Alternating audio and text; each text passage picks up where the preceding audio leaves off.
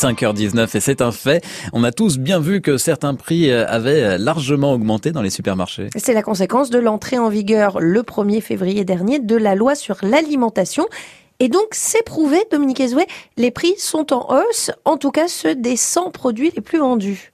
C'est ce qui ressort de la dernière étude du cabinet spécialisé Nielsen.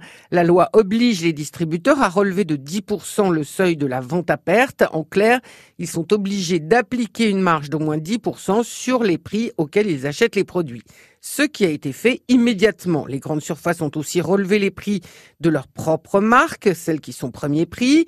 Cela, c'est pour la moyenne. Mais quand on considère les 100 produits les plus achetés, comme le café carte noire, le Nutella ou le Ricard, on constate une hausse des prix de presque 5% dans les hypermarchés et de un peu plus de 3% dans les supermarchés. Et certaines hausses sont vraiment impressionnantes.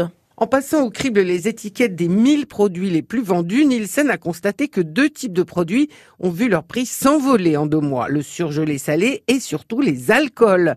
Les jeans et les rhums ont ainsi augmenté de presque 9% en deux mois plus presque 7,5% pour les bières, à peine moins pour les alcools anisés, plus 5 et quelques pour les mousseux et les whiskies, 2,5% de plus pour les vodkas et 1% de hausse pour les champagnes. Ce qui démontre que les alcools faisaient partie des produits d'appel des distributeurs qui fixaient les prix aussi bas que possible espérant que les consommateurs achèteraient en même temps des articles beaucoup plus rémunérateurs. Au détriment du pouvoir d'achat des consommateurs?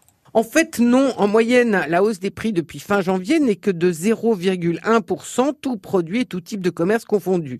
Alors, pour compenser la hausse liée à l'application de la loi, les grandes surfaces ont revu certains prix à la baisse, comme par exemple ceux de leur propre marque de moyenne gamme, et elles représentent presque un tiers de leurs ventes. Les prix des produits frais non laitiers, comme la charcuterie ou les plats cuisinés, ont baissé de presque 2,5%.